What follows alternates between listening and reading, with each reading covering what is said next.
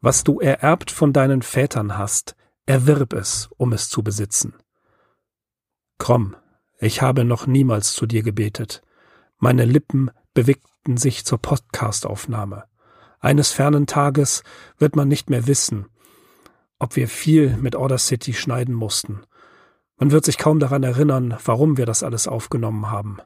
Aber das zählt nicht. Ich weiß, dass bei dir nur die Recherche zählt so sage ich dir, dass wir zu zweit gegen eine Armee inhaltloser und überproduzierter Podcasts ankämpfen für unsere Hörerinnen und Hörer. Krumm, hilf uns bei unserer Aufnahme. Und wenn du uns nicht hilfst, dann zum Teufel mit dir. Ja, was, worum geht's denn heute? Hier ist Sigma 2 Foxtrot. Ich bin Mirko. Ich bin Axel. Hallo. Und natürlich, wenn ich zu Krom bete, dann kann es nur um einen gehen. Es geht um Conan. Ja, wir haben nach ja, wie sehr, sehr langer Pause uns endlich wieder zusammengefunden, um einen Podcast, eine Podcast-Auffolge über Conan den Barbaren zu machen. Und weil wir das natürlich immer, ähm, ja, das Axel uns meine, meine Sache ist, ne, ist Axel auch wieder mit von der Partie. Ja, damit das Ganze nicht zu Science-Fiction-lastig wird und wir auch noch dem Fantasy und vor allem dem klassischen Fantasy-Anteil in diesem Podcast gerecht werden. Richtig, richtig. Das Eingangszitat, das allererste, das stammt von Johann Wolfgang von Goethe tatsächlich. Denn wir erfüllen natürlich auch unseren pädagogischen Auftrag, den uns zwar niemand gegeben hat, den wir aber eben ernst nehmen. Und was das Goethe-Zitat mit Manowar zu tun hat, werden wir im Laufe dieser Episode klären. Natürlich Conan der Barbar ähm, oder wie es Stefan von Saturday Night Live zu sagen, um es mit ihm zu sagen, diese Story hat alles, was ihr braucht. Kampf, tiefgründige Gedanken, fiese Feinde, böse Magier, gefährliche Monster und einen gewaltigen Kampf am Ende. Aber wer könnte das uns besser näher bringen als wirklich der Träger des schwarzen Gürtels in Zusammenfassungen unser Axel hat's wieder getan. Er ist der, der Zusammenfasser. Der Träger des scharlachroten Gürtels, ja. wenn überhaupt in diesem Fall. genau. The Scarlet Citadel, die scharlachrote Zitadelle, so lautet der Titel der heutigen Geschichte. Und zu dem Zeitpunkt, als diese Story spielt, ist Conan, hört, hört, König von Aquilonien. Mit 5000 Kavalleristen zieht er in das benachbarte Reich Ophir ein, um dem dortigen Herrscher Amalrus zur Seite zu stehen gegen Strabonus, dem König von Kot. Doch die Hilfsaktion entpuppt sich als Falle, welche Amalrus und Strabonus gemeinsam ausgeheckt haben. Conans Reiterschar wird vernichtet und er selbst trotz seines erbitterten Widerstands gefangen genommen. Der Barbar wird nach Korchemisch, der Hauptstadt von Kot, gebracht und dort sieht er sich des Drahtziehers der ganzen Aktion gegenüber, dem Hexer Chotaljanti, dessen Trutzburg, die scharlachrote Zitadelle, unheimlich über Korchemisch thront. Chota sowie die beiden Verräter bedrängen Conan, als König von Aquilonien abzudanken, um einem Fürsten Platz zu machen, der natürlich im Dienst der Schurken steht. Erwartungsgemäß lehnt Conan ab und wird dafür im Inneren der Zitadelle gefangen gesetzt, während seine Gegner zum Sturm gegen Aquilonien rüsten. Als nächstes begleiten wir den Häftling in sein unterirdisches Verlies, welches sich als veritabler Kerker des Schreckens entpuppt. Beherrscht wird dieses labyrinthartige Reich abartiger Kreaturen von einer monströsen Schlange namens Sata, der Conan jedoch unverletzt entkommen kann. Er begegnet weiteren furchtbaren Dingen, die nicht von dieser Welt sind, bis er in einen Raum kommt, worin sich eine teuflische Blume windet.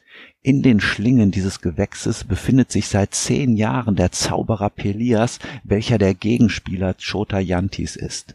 Jotka, so der Name der Blume, wird von Conans Schwert zerstückelt und Pelias auf die Art und Weise befreit.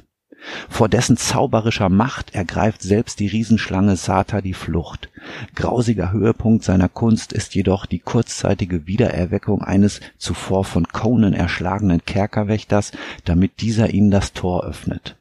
So entkommen die beiden schließlich aus dem Verlies und dringen in die oberen, prächtigen Gemächer der Zitadelle vor. Dort befindet sich Chotas Kristallkugel, in die Conan und Pelias nun einen Blick werfen. Sie sehen, wie Strabonus Truppen bereits in Aquilonien eingedrungen sind und die Stadt Shamar umzingeln. Die Hauptstadt Tarantia ist indessen von Conans Statthalter verlassen worden und der von den Verrätern eingeschleuste Fürst hat die Regierung bereits an sich gerissen. Conan ist außer sich, da er der Bevölkerung nicht umgehend zur Hilfe eilen kann. Doch auch hier weiß Pelias Rat. Durch einen mysteriösen Ruf, der bis in den Kosmos reicht, ruft er ein wundersames Flugwesen herbei, das Conan besteigt und auf dessen Rücken er in Windeseile nach Tarantia fliegt. Dort angekommen, zerschmettert er den unverschämten Fürsten, setzt sich wieder in Amt und Würde und stellt flugs eine Armee zusammen, um nach Schamar zu eilen, die von den zahlenmäßig weit überlegenen Soldaten aus Kot und Ophir belagert wird. Mit seiner Entsatzarmee greift Conan die Belagerer an und reibt den ganzen Haufen auf.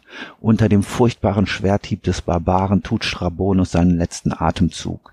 Zuvor hat bereits sein Kompagnon Amalrus das Leben eingebüßt.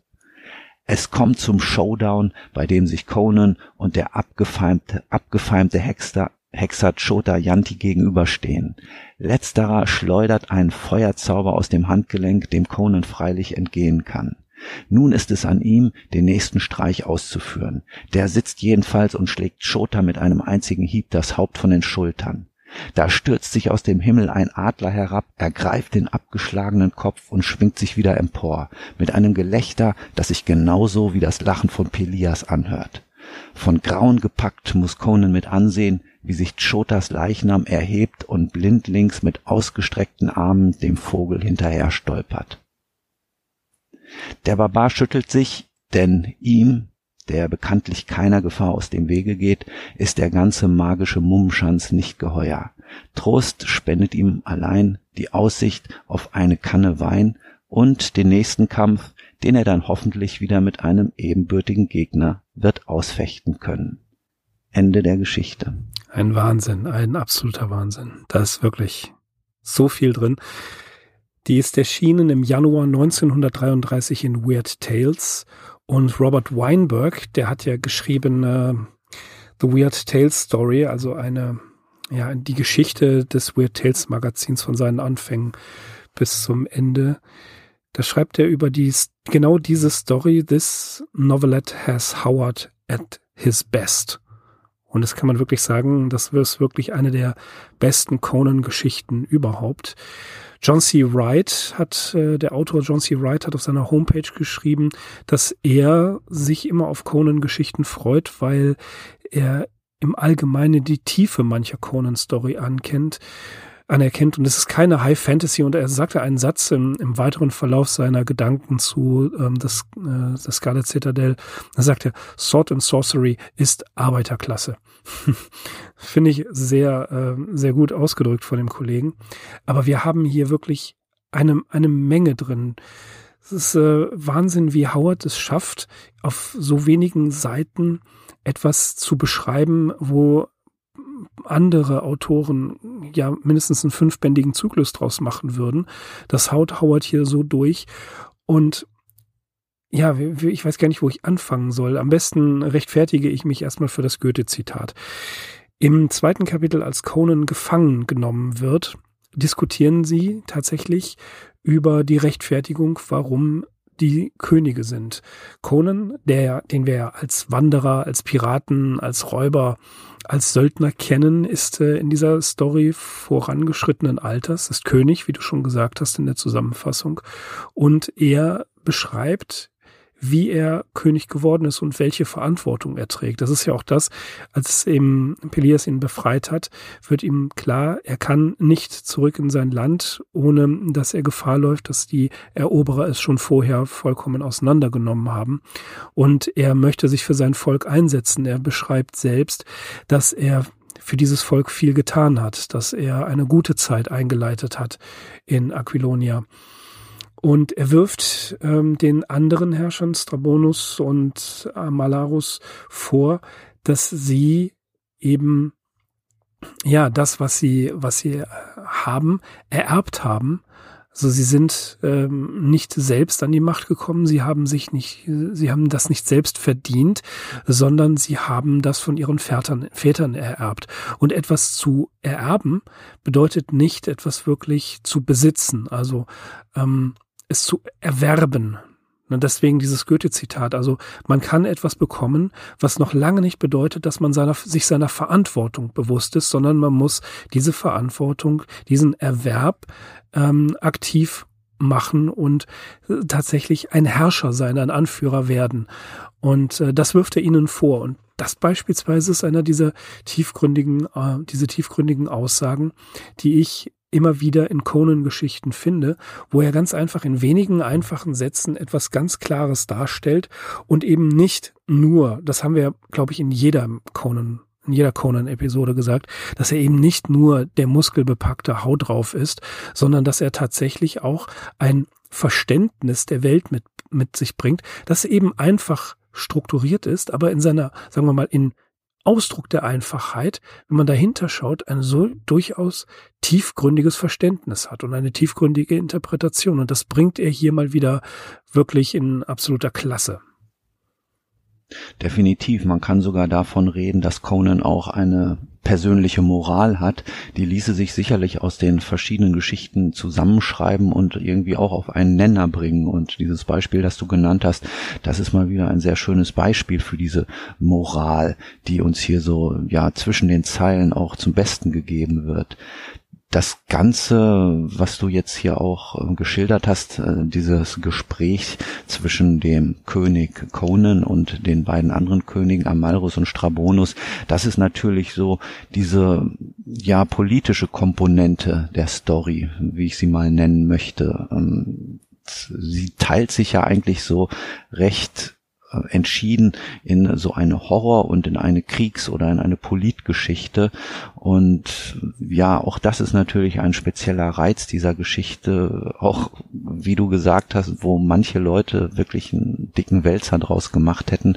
Das schafft äh, Howard hier wirklich auf wenigen Seiten auf den Seiten eines Pulp-Magazins auch darzulegen. Und man, wenn man sowas liest, hat man eigentlich immer den Eindruck, der muss da ja ohne Ende dran gefeilt haben und die ersten Entwürfe, die müssen unendlich viel länger gewesen sein, weil er packt da ja so viel rein und so viele Namen, auch so ein Name-Dropping und so viele Intrigen und ähm, ja, Winkelzüge, die hier stattfinden man muss es schon konzentriert lesen, so ein bisschen verwirren einen die Namen und die Länder am Anfang auch, aber am Ende der Geschichte muss man doch sagen, also alles, was hier wichtig gewesen ist, das ist tatsächlich auch auf dieser recht begrenzten Anzahl von Seiten oder auf der Anzahl von Wörtern ist das mustergültig zusammengetragen worden. Und ja, also alles, was zählt äh, für die Geschichte, für die Hintergründe und äh, für den momentanen Verlauf, das ist wirklich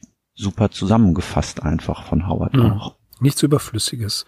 Nichts Überflüssiges, genau. Am Anfang der Verrat, wo die ähm, Schilderung, das ist auch sowas, ähm, die erste Folge von Vikings, da ist es auch, Ragnar geht über das Schlachtfeld und sieht einfach nur dieses, ja, ähm, das Schlachtfeld. Und das ist ja im ersten Kapitel fängt das ja genauso an, äh, wie das beschrieben wird, dass äh, hier vereinzelt noch irgendwelche Scharmützel stattfinden, aber es ist alles übersät von Leichen. Das ist so plastisch dargestellt, das ist das so stark und ähm, ja optisch äh, kann man sich das fast vorstellen, wie es aussieht. Mhm. Das ist ja auch ähm, wahnsinnig gemacht und dann herauszuarbeiten, dass das ein Verrat war dass Conan endlich gefangen genommen wurde und dass sie versuchen, sein Königreich zu erpressen mit, äh, ja, sie wollen es ihm abkaufen für, für wirklich ein paar, paar Goldstücke. Und das lässt er nicht zu. Also hier, wie du schon sagtest, hat er einen ganz klaren moralischen Kodex und er geht lieber in Gefangenschaft, obwohl er weiß, dass er, ja, wenn er in Gefangenschaft geht, diese Verliese sind äh, berüchtigt. Da müssen wir auch gleich nochmal kurz zu, drauf zu sprechen kommen. Er wählt die Gefangenschaft und weiß genau, dass das sein Volk, für das er jetzt verantwortlich hat, auch nicht retten kann. Also er, er kann nichts ändern. Würde er ähm, es verkaufen und denen die Herrschaft überlassen, dann wär's, würde es unterjocht werden. Und jetzt kann er nicht aktiv handeln, weil er gefangen genommen wird. Und es wird auch unterjocht, aber er behält seinen moralischen Kodex bei. Gut, das nutzt dem Volk nichts, das weiß er auch. Aber er ist kein Verräter. Ja, das zum einen und zum anderen macht das natürlich seinen Gegnern dadurch auch nicht unbedingt leichter. Die hätten natürlich viel leichteres Spiel gehabt, wenn er eingewilligt hätte in ihren schäbigen Plan.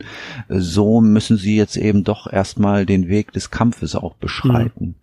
Mhm. Ja. Ähm, es ist wahrscheinlich, dass sie ohne Conans Entsatz oder auch ohne die Machenschaften des anderen Zauberers Pelias wahrscheinlich an ihr Ziel gelangt wären, aber ja, sie hätten halt ihren Tribut dafür zollen müssen. Hm. Ja.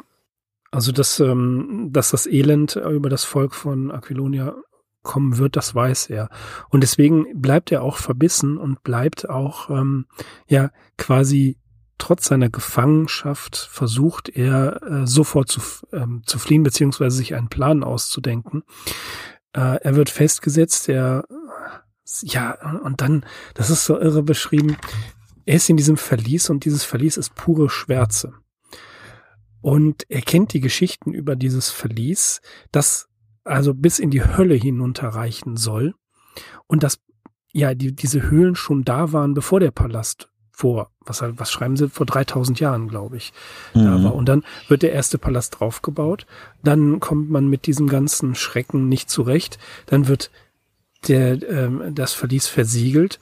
Und schließlich, ähm, Sotalati, Launti, baut diese scharlachrote Zitadelle da drauf und öffnet die Tür zu dem Verlies und fängt an, seine, äh, seine Experimente dort zu machen mit den Wesenheiten, die er findet. Er erschafft neue Wesenheiten diese 25 Meter große Schlange, dieses Monstrum. Sata. Das, Sata. Das beispielsweise, ähm, ja, das, das ist da der unumstrittene Herrscher, aber da gibt es die Beschreibung, dass äh, Conan in der Dunkelheit einem, ja, einem Weinen, einem Schluchzen folgt. Ja, und dann geht er in einen Raum und dann sieht er ein riesiges amorphes Tentakelwesen, das erst so schluchzend scheint und dann blickt es ihn an und fängt an so zu lachen. Das ist richtig, richtig creepy. Das ja, fand ich wahnsinnig gut. Weil hier eben eine menschliche Stimme nachgeäfft wird oder mhm. auch eine menschliche Gefühlsregung, das ist natürlich besonders gruselig in diesem Zusammenhang, wenn Conan dann eben sieht, als die, ich weiß nicht, ob er verliert ja zwischenzeitlich mal die Fackel, er hat sie dann wieder, jedenfalls erkennt er dann dieses Ding, das ihn genaht hat, so wahrscheinlich geht er voller Barmherzigkeit dahin und ja, sieht sich dann diesem abgefeimten Schrecken gegenüber, das ihn eben an der Nase herumgeführt hat mit einer menschlich sein sollenden Stimme. Mhm. Also das, das ist schon ein richtiger Horroreffekt. Mhm. Oder auch dieses, was, äh, dieses unsichtbare Wesen, was da aus der Tiefe aufsteigt oder von dem er vermutet, dass es unsichtbar ist. Auch das ist ja nicht, ähm, nicht zu greifen. Und was mich beeindruckt auch hier ist, dass Conan sehr wohl Furcht empfindet in diesem Labyrinth. Er ja, das, er ist ja auch unbewaffnet zu Anfang. Genau. Ja. Und das sind eben diese typischen Schrecken, die ihm hier Furcht vermitteln können, weil sie sind nicht greifbar. Ähm, es geht hier sehr doppelbödig zu. Es ist kein, ja, kein Gegner, den er erkennen kann, mit dem er sich einen ehrlichen Kampf auf Augenhöhe liefern kann. Also das hier sind diese typischen Erscheinungen, die Conan dann absolut nicht geheuer sind und das hält sich eigentlich die ganze Geschichte so mhm. durch. Mhm. Und auch am Schluss wird ja gesagt, ne, und auch wenn dieser andere Zauberer Pelias quasi sich mit ihm verbündet hat und ihm äh, zum Nutzen gereicht, äh, ist er eigentlich froh, dass der dann wieder weg ist, weil äh, viel länger hätte er, glaube ich, mit dem auch nicht aushalten nee. wollen, weil dessen, wie gesagt, dessen ganzen Tricks und auch dieses Zauberwesen, das er nachher oben auf der Zitadelle beschwört, dass äh, Conan nach Tarantia, der Hauptstadt, bringt, das sind alles so Dinge, die sind so abgründig, so tiefgründig, deren ganze Natur, deren ganzes Wesen ist so unerschlossen und kann eben überhaupt nicht quasi von einem menschlichen Sinn erkannt werden. Also das ist nichts für Conan. Das ist nichts seins, ja. Aber was auch interessant ist, aus irgendeinem Grund dieser schwarze Pirat, der auftaucht. So Conan ist angekettet und plötzlich taucht äh, ein, eine, im Verlies selber hat jemand den Schlüssel und ein schwarzer Pirat, der sich als einer seiner Widersacher herausstellt, taucht auf und will ihn umbringen. Und man denkt sich ja, okay, warum ist der jetzt da? Ist das so random, einfach nur ein bisschen Action reinzubringen? Nein, durch seine Anwesenheit wird die Schlange nochmal gereizt, greift ihn an und das ermöglicht Conan schließlich zu fliehen. Also auch hier gute Konstruktion, denn ich denke, Howard musste, hat sich ausgedacht, wie kann ich Conan zum einen bewaffnen und zum anderen hier befreien? Was ist glaubwürdig?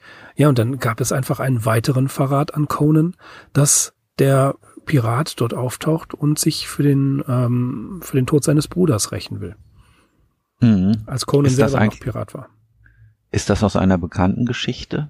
Ist das ich, aus der die Königin der schwarzen Küste oder? Das kann sein. Das Problem, das hatten wir ja schon zu einem der zu einer der ersten Folgen gesagt, ist, dass die Chronologie der Geschichten durcheinander ist. Also es gibt viele chronologische Erarbeitungen, die die klassischen Howard-Geschichten in eine Reihenfolge bringen. Und tatsächlich meine ich, ist das äh, ähm, die Black Coast äh, Geschichte, die vorher stattfindet. Aber wir sind ja mhm. schon sehr weit in Conans Alter fortgeschritten als König. Und äh, ich habe es letzte Woche getwittert, vielleicht haben es einige gesehen. Dieses kurze Video von Arnold Schwarzenegger, wie er die Schwertbewegungen von aus Conan der Barbar nochmal exakt nachmacht.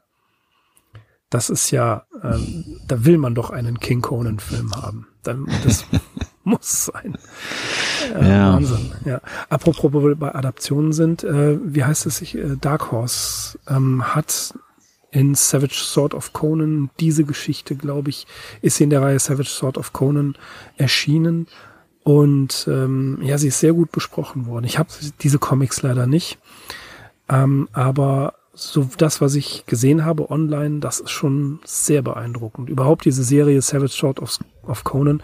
Ich glaube, Jesse hat alle diese äh, Comics. Ich habe leider keinen einzigen davon. Ja, man kann nicht alles haben und alles sammeln. Filme, Comics, Nein, Bücher. Irgendwann fällt die Entscheidung für ein Medium oder vielleicht noch für zwei maximal, aber ja, mit den Comics konnte ich irgendwann auch nicht mehr mithalten. Das ist Wahnsinn. Aber es, ja, da gibt's, die gibt's ja auch seit den 70er Jahren und wirklich berühmte Leute haben sich daran versucht. Wie immer bin ich hier äh, eher mit den Klassikern vertraut als mit den Produkten der letzten paar Jahre. Es gibt auch von Bernie Wrightson, dem Swamp Thing Zeichner, äh, Conan Zeichnungen und die sind natürlich absolut großartig. Also un erreicht ist nach wie vor Frank Frazetta. Mhm. Der hat auch ein Bild hier für diese Geschichte gezeichnet und äh, ganz interessant, Conan in Rückenansicht an zwei Ketten und Aug in Aug mit der Riesenschlange Sata und ja, eine extrem dramatische Komposition. Mhm. Wie gesagt, unübertroffen. Ja, natürlich. Ja, und äh, nachdem ja, er sich durch das Labyrinth gekämpft hat, er begegnet Pelias. Das ist auch völliger Irrsinn. Pelias ist in einer, ja, wird um, umschlossen von einer Pflanze, die ihn, wie, wie sich später herausstellt, zehn Jahre lang am Leben erhalten hat, so dass jeder dachte, Pelias ist äh, verschollen oder tot. Und ähm, sein Widersacher Zotalanti hat ihn einfach gefangen gehalten mit dieser Pflanze, die ebenfalls deren Wurzeln bis in die Hölle hineingehen sollen. Und wie er das auch beschreibt, das hat sowas vom Salak aus äh, Star Wars. Ähm, erste Folge Book of Boba Fett, da ist Boba Fett ja auch in diesem Salak. Und das muss ich so ein bisschen dran denken. Ähm, er zerstört die Pflanze und Pelias fragt ihn, ähm, weshalb hast du die Stängel der äh, Jothak-Pflanze abgehackt, statt sie mit den Wurzeln auszureißen? Und dann sagt Conan ein großartiges Zitat, weil die Erfahrung mich lehrte, nichts zu berühren, das ich nicht verstehe. Das ist präzise auf den Punkt gebracht. Ne? Nicht anfassen, sondern weghauen. Und ja, dadurch befreit er ihn und damit steht Pelias ja für eine Zeit lang in seiner Schuld. Ja, daran lässt er auch keinen Zweifel aufkommen und er redet Conan auch mit dem richtigen Titel an, seine Majestät oder so ähnlich. Also mhm. er erkennt ihn auch als König an, müsste er natürlich gar nicht, weil sein magisches Können, mit seinem magischen Können ist ja Conan natürlich haushoch überlegen. Aber ja, das ist ich habe das so als feinen Zug von ihm gedeutet, ja, ja. aber es kann natürlich auch noch einen anderen Hintergrund haben. Das Pelias ist eine sehr interessante Figur finde ich. Also gegenüber ähm, Amalus und Strabonus, die sind ganz, ja, einfach gezeichnet. Aber Pelias, das ist so ein Charakter, wer weiß, ob der uns nochmal begegnet. Er beschwört dieses Wesen und Conan schafft es oder wird es schaffen, noch rechtzeitig in sein Reich zurückzukehren, um dort zu helfen nach Aquilonia. Aber es gibt ein Zwischenkapitel. Und dieses Zwischenkapitel ist eine eigene Historie fast schon. Es geht um die Belagerung und äh, um die Tatsache, dass dort jemand anderes, ähm, ja, man kann schon sagen, ein, ein, ein Strohmann, ähm, die Herrschaft an sich reißt, wie, wie das Chaos dort herrscht, dass die Leute alle vollkommen durcheinander sind, dass es Aufstände gibt, dass es einen äh, Artemides gibt, der, äh, das ist so ein, so ein Gelehrter, der den Umsturz herbeiführen will, der wird brutal niedergeschlagen und so weiter. Also auf wenigen Seiten schildert er hier das totale Chaos, das einkehrt, als Conan eben nicht mehr Herrscher ist, als die Nachricht sich verbreitet, Conan sei tot. Äh, das ist großartig auf wenigen Seiten zusammengefasst, so dass man hier sagen kann, auch hier hat Howard alles bedacht, was die Folge ist, wenn ein Herrscher wie Conan plötzlich nicht mehr da ist und der Feind vor den Toren steht. Mhm. Ja, und damit beendet er eben dieses zweite Kapitel, dieses Horrorkapitel, so möchte ich es mal nennen, wo mhm. wir übrigens, wenn ich das nochmal kurz nachschieben darf, eben mit dieser teuflischen Pflanze, die offenbar gar nicht irdischen Ursprungs ist, auch wenn ihre Wurzeln bis in die Hölle reichen und diesem unheimlichen Flugwesen, das aus den Weiten des Kosmos zu kommen scheint. Ähm, damit berühren wir auch den kosmischen Horror, wie wir ihn eben von Lovecraft kennen. Und ja, das ist natürlich ein besonders schöner Fakt hier, ähm, wenn wir schon auch äh, ja uns mit einem Lovecraft Podcast befassen, dass sowas dann auch nochmal zur Sprache kommt. Ja, dieses zweite Kapitel haben wir ja jetzt beendet und das Kapitel diesen Exkurs, den du eben beschrieben hast, das bringt uns wieder zurück zu, zu dieser Politgeschichte oder Polit- und Kriegsgeschichte. Ja, wobei hier geht es wirklich um die Politik, weil dieser Fürst, dieser Strohmann, der ähm, reißt dann auch sofort die Steuern in die Höhe und ähm, als sich dagegen Protest regt, lässt er halt die Leute auch sofort äh, zerschlagen oder töten und äh, sie öffentlich zur Schau stellen. Also er erstickt auch den Protest sofort im Keim. Ja, das, du hast alles dazu gesagt, was es dazu zu sagen gibt. Mhm, aber auch hier, ne, das, das einfach die Darstellung, dass das nicht einfach so, ja, ähm, Conan kommt dann zurück und äh, alles wird gut, sondern dass, dass für das Volk eine ganz brutale Zeit angebrochen ist, wenn es auch nur eine kurze Zeitspanne ist und wie viel Chaos und Brutalität dort herrschen. Das fand ich als weitere Dimension einer, einer eigentlich Sword and Sorcery Geschichte sehr interessant. Das hätte man auch alles skippen können, überhaupt nicht erwähnen können. Aber nein, Howard macht hier sehr deutlich, wie sehr das Volk Conans leidet, für das er die Verantwortung angenommen hat, wie er es den beiden anderen erklärt hat. Und dann, ja, dann geht's ja im nächsten Kapitel richtig zur Sache. Dann geht's echt rund. Ich habe, äh, ich war unterwegs und habe dieses letzte Kapitel beim äh, bei Audible gehört.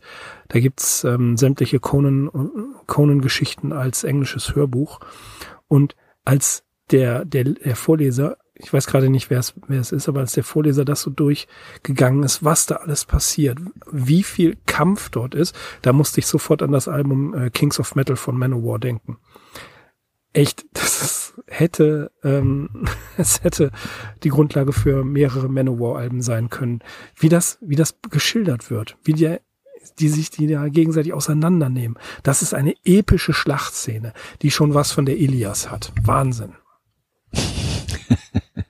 Ja, klar. Ich meine, wenn man sich allein schon die Manowar-Cover anguckt, mhm. äh, gerade diese Kings of Metal und so. Äh, diese ganzen Artworks, die haben natürlich auch schon was mit Frank Frazetta zu tun. Und ja, wir haben eigentlich immer so ein quasi Conan auch auf diesen Covern. Mhm. Ich weiß eigentlich gar nicht, ob das eine durchgängige Figur ist, die sich Manowar da ausgedacht haben. So, aber wie, so wie Eddie so ungefähr in die Richtung scheint das zu gehen. Das mhm. ist auf jeden Fall so diese typische Fantasy äh, Art der 70er und 80er Jahre und die wird hier eben verkörpert von so einem quasi Conan. Ja. Und, ja. Also es gibt äh, diese, diese Erzählung auf der Kings of Metal, ähm, wo ein Großvater seinem Enkel The Warrior's Prayer. Wahnsinn, oder? Also wie er das, mm. wie er das vorträgt, das hat ja wirklich was von dieser Endschlachtszene in äh, The Scarlet Citadel. Also ich musste, mhm. ich konnte das sofort assoziieren und deswegen ähm, auch eingangs versprochen, Manowar hat auch was damit zu tun, aber einfach nur, weil es sich so gleicht und weil es so wahnsinnig episch dargestellt ist, dass ähm, alleine aus diesem Teil hier Peter Jackson drei Filme machen könnte. ja. Ist so, ja. Mhm. Also das äh, gut, dass es nicht passiert ist. Ähm, aber hier auch wieder die Beschreibungskraft von, von Robert E. Howard ist einfach großartig. Also kann man nicht anders sagen, das ist definitiv eine der besten Conan-Geschichten. An die anderen, die wir ja auch noch alle besprechen wollen, erinnere ich mich zwar dunkel, aber erst beim Wiederlesen kommen so diese ganzen Details und äh, ich konnte mich hier an Scarlet Citadel das war noch ein Heine-Sammelband, diese gelblichen mit Fotos vorne drauf aus den beiden Conan-Filmen. Da habe ich die drin gelesen, ähm, mit, mit aufgepeppt mit Geschichten von Sprague de Camp und anderen. Und äh, da war diese, ähm, diese Scarlet Citadel mit drin. Ja, ich habe die vorher auch schon mal gelesen. Das ist dann natürlich immer ein großer Unterschied, wenn man so etwas für einen Podcast liest und entsprechend auch vorbereiten möchte. Man kann sich da noch mal viel mehr dran ergötzen, wage ich zu behaupten. Mhm. Äh, viele Details äh, wirken nochmal völlig anders auf einen. Und was diese Geschichte auch auszeichnet, ist, dass es Howard hier wirklich schafft, mustergültig so verschiedene Ebenen auch der ähm, Leser und Leserinnen anzusprechen. Also wir haben hier den Nervenkitzel, wir haben hier den Horror, gerade mit diesem zweiten Verlieskapitel. Wir haben hier diese politische Intrigengeschichte, die ja so ein bisschen unseren Intellekt anspricht. Wir haben das Heroische, diese großartige Schlacht äh, erst am Anfang und dann zum Schluss wieder. Und dann haben wir, ich weiß nicht, ob wir da jetzt schon drauf kommen sollen, diesen absolut großartigen Schluss, dessen Eindruck irgendwie nie jemand vergessen wird, der ihn mal gelesen hat. Also für mich ist das auch so ein Beispiel, wie man so absolut großartig aus so einer Geschichte aussteigen kann. Hm. Dieser John, Showdown. Außer John C. Wright, der sagte, er konnte sich an diese Geschichte ähm, überhaupt nicht mehr erinnern, als er sie zum zweiten Mal gelesen hat. Verstehe ich ehrlich gesagt nicht. Ich auch nicht. Hm. Kann ich nicht nachvollziehen. Entschuldige, ich habe dich unterbrochen. Ja, diese Schlussszene, wie gesagt, also Howard, man kann Howard eigentlich nur beneiden, dass er auf diese Idee noch gekommen ist. Also, dass Conan natürlich den Chota Yanti irgendwie besiegt, das ist klar, davon geht man aus. Er schlägt ihm den Kopf ab. Auch das ist jetzt kein absolutes Novum in einer Conan-Geschichte. Aber dass er dann nochmal so einen Adler sich ausdenkt, der vom Himmel herabstürzt und sich diesen ab dem Kopf schnappt, damit wegfliegt und dann zu allem Überfluss, nachdem wir ja schon mal Zeuge im Verlies eines Zombies geworden sind, einer wirklich grausigen Wiedererweckung eines schon Erschlagenen, steht dieser enthauptete Hexer hier auch nochmal auf und stolpert seinem gestohlenen Schädel hinterher. Absolut grausig. Ja, aber die, das ist, das hat schon was richtig Groteskes. Mhm. Also, dass er, dass er, dass er diesen, seinen Kopf zurückhaben will. Äh, ja, das äh, war schon, also das hat dem Ganzen, ähm, ja, den, den, den, den Schrecken genommen eigentlich. Das hat das Ganze wirklich wieder entspannt. Finde ich. Ja, also es, so, es, so hart fand ich es gar nicht.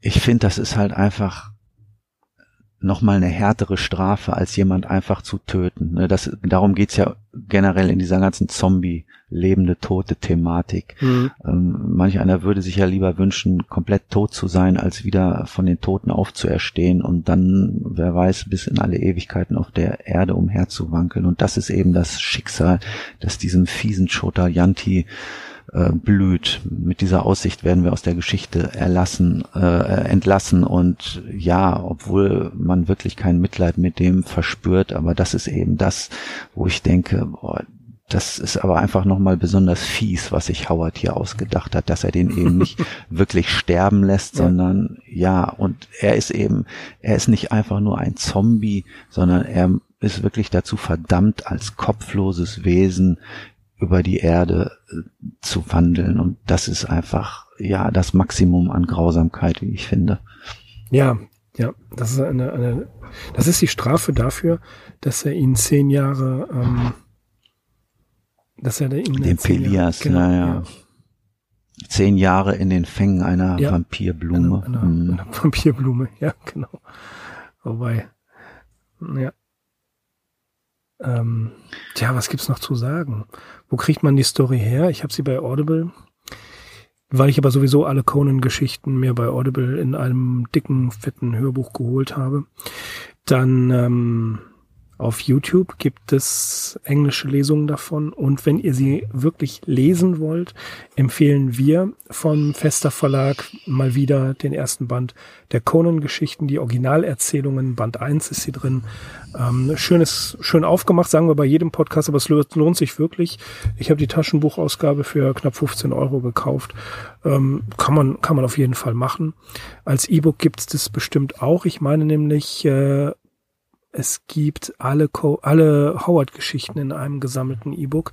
Also man kann sie sich auf jeden Fall besorgen. Ähm, und äh, ja, das einfach genießen, wie Howard hier wirklich meisterhaft eine Geschichte mit allen möglichen Facetten durchzieht und ich bin sehr froh, sie wieder mal gelesen zu haben. Und ähm, entgegen John C. Wright, ich werde mich auf jeden Fall dran erinnern. Mhm. Für mich erhellend war die Lektüre in diesem Heine-Band. Die haben ja drei Bände mit den Original-Conan-Geschichten mhm. herausgebracht und äh, sie ist natürlich jetzt hier im ersten drin, 1932 bis 33. Die ganze Sache ist herausgegeben von einem französischen Forscher, der heißt Patrice Louinet und erhellend ist hier das Nachwort beziehungsweise die Anmerkung zu den einzelnen Geschichten was mich da überrascht hat, damit habe ich nicht gerechnet, ist, dass eben Louinet hier relativ glaubhaft nachweist beziehungsweise auch Belege dafür anbringt, dass Robert E. Howard sich hier offensichtlich von Arthur Conan Doyle hat inspirieren lassen und er führt zwei Texte ins Feld. Das sind historische Rittergeschichten, die in Deutschland eigentlich gar nicht bekannt sind, wie man überhaupt sagen muss, dass Arthur Conan Doyle also äh, eine Menge mehr geschrieben hat als nur ein paar Sherlock Holmes Geschichten, Romane und vielleicht noch zwei, drei andere Grusel- oder Fantasy-Sachen. Und die Texte, auf die sich Louinet hier bezieht, die heißen einmal The White Company ähm, und der andere Roman, den er nennt, ist Sir Nigel. Von dem hat vielleicht der eine oder die andere schon mal was gehört. Den habe ich sogar hier in irgendeiner englischen einer alten englischen Ausgabe. Also der Titel sagte mir was. Ob ich diese Sachen lesen werde, das sei dahingestellt. Ich stehe nicht so auf diese Ritterhistorien, also auch so Walter Scott. Bin ich eher so ein bisschen vorsichtig mit, aber ja, diese beiden Geschichten werden halt hier genannt, so als Quelle. Ansonsten haben wir wie häufig bei Howard und das ist aber vielleicht eben auch ein Pluspunkt, diese Mischung aus reinen Fantasy-Elementen, die er sich eben komplett ausdenkt, die uns immer so ein bisschen an Lovecraft erinnern, vor allem wenn wir uns hier mal den Namen dieser Pflanze angucken, Yotka oder der Name des Zauberers Chota Yanti, das sind so typische Wortschöpfungen, die Lovecraft auch gefallen haben. Und daneben haben wir eben diese Schauplätze oder auch Namen, die wir auch mit heutigen Begebenheiten identifizieren können. Also es wird ja hier ganz konkret das Land Ophir genannt. Das ist ja so ein sagenhaftes Goldland, das auch schon im Alten Testament erwähnt wird. Und die ganze Gegend, in die Howard uns hier führt, die können wir uns wohl mit dem heutigen Nordafrika plus minus vorstellen. Mhm. Das ist vielleicht eigentlich auch ganz schön, dass das eben nicht so eine High Fantasy ist, die so in so einer völlig abgefahrenen Fantasy-Welt spielt, weil so ein bisschen bietet uns diese Herangehensweise schon Ankerpunkte, dass wir uns Länder und Menschen eben auch noch vorstellen können, weil mhm. wir sie eben mit unseren heutigen, ähm, mit den heutigen Begebenheiten abgleichen können. Ja, ja. ja das, das ist äh, richtig. Was natürlich auch mit reinspielt, ist ähm, sehr viele, ja, Anknüpfungspunkte bei vielen Conan-Geschichten an die Ilias und an die Odyssee das ist so ein wiederkehrendes Muster. Das ist eben ähm, Campbells Reise des Helden ist ja auf solche äh, Urerzählungen zurückzuführen. Und das haben wir ja auch immer wieder bei Conan. Und wir sehen, dass ähm, ja Howard sehr belesen war und sehr viel aus allen Ecken genommen hat, um das äh, Ganze aufzuarbeiten und sich dadurch inspirieren zu lassen. Und das macht diese Geschichten eigentlich äh, wirklich gut und ja von der, von der, vom Feuilleton unterschätzt, aber das müssen wir ja gar nicht diskutieren. Dieses Thema haben wir ja auch ständig, ne, dass man einfach hier auch beweisen kann, äh, das ist nicht nur Hau drauf Literatur. Das ist nicht nur ähm, zu Unrecht ein, äh, ein, die Grundlage ist, äh, des Conan-Bildes in Deutschland ist lange Zeit eben für die Allgemeinheit dieser Film gewesen mit Arnold Schwarzenegger. Und wenn man sich den mal wirklich genau und ruhig und analytisch anguckt, dann merkt man nämlich sehr wohl, dass da eine Menge Sarkasmus, Ironie und auch ja, Verzeihung, wenn ich das so sage, Tiefgründigkeit drinsteckt, denn das ist wahr. Man muss sich da einfach nur mal ein bisschen für öffnen. Ich glaube, das ist das Schlusswort zu jeder Conan-Episode, weil ich das einfach unfair finde, wie es manchmal behandelt wird. Ja, das Bild des muskelbepackten Helden mit äh, dem Zweihänderschwert, das ist eben vorherrschend und es ist eher negativ als positiv besetzt, aber es geht vielleicht gar nicht um positiv oder negativ. Es ist eben einfach eine interessante, actiongeladene Figur, die aber eben auch ja eine Menge tiefgründiges mhm. beim Lesen eröffnen kann. Das ist ja das, was wir eigentlich auch immer versuchen, so ein bisschen herauszuschälen und äh, wenn wir schon mal den Schlussworten angelangt sind, ist es ja immer interessant zu erfahren, wie die Leute in der Zeit, als die Geschichte erschienen ist, reagiert haben. Sie ist zum ersten Mal in der Weird Tales Ausgabe Januar 1933 eröffnet, äh, veröffentlicht worden und da hat sie sich anscheinend schon großer Beliebtheit erfreut, weil in der März-Ausgabe heißt es dazu, die beliebteste Geschichte in der Januarausgabe, das zeigen die Leserbriefe und Bewertungen, war die äußerst fremdartige Geschichte namens The Scarlet Citadel von Robert E. Howard. Sie erhielt mehr als doppelt so viele Stimmen wie die unmittelbare Mitbewerberin. Mhm. So, das, das stand in der März-Ausgabe mhm. und in der April-Ausgabe meldet sich dann ein gewisser Clark Ashton Smith zu Wort. Den Namen habe ich schon mal gehört, ja. Den haben wir schon mal gehört, ja. Und Smith schreibt, Howards The Scarlet Citadel hat mir einen großartigen Nervenkitzel verpasst. Offensichtlich wird er immer besser. Seine Geschichten gewinnen an Unheimlichkeit und Fantasie. Der einzige Nachteil ist sein exzessives Abschlachten. Ich wünschte, er würde einmal eine Geschichte schreiben, in der der Held nicht andauernd die Leute mit einem Zweihänderschwert kalt machte. Davon abgesehen aber ist The Scarlet Citadel erstklassig und wahrscheinlich werden die meisten Leut Le Leser sie gerade wegen ihrer Superheldenhaftigkeit feiern. Ja. Müssen wir noch mehr dazu sagen? Nein. Nein. Clark Ashton Smith hat unser Schlusswort geschrieben. ja, also The Scarlet Citadel, das war unsere Conan-Episode nach langer Zeit. Endlich mal wieder Sword and Sorcery mit einem dicken, fetten Breitschwert. Und wir bedanken uns fürs Zuhören und bis zum nächsten Mal. Alles Gute wünschen euch Mirko und Axel. Auf Sigma 2 Foxtrot. Bis dann. Bis dann, macht's gut. Sigma 2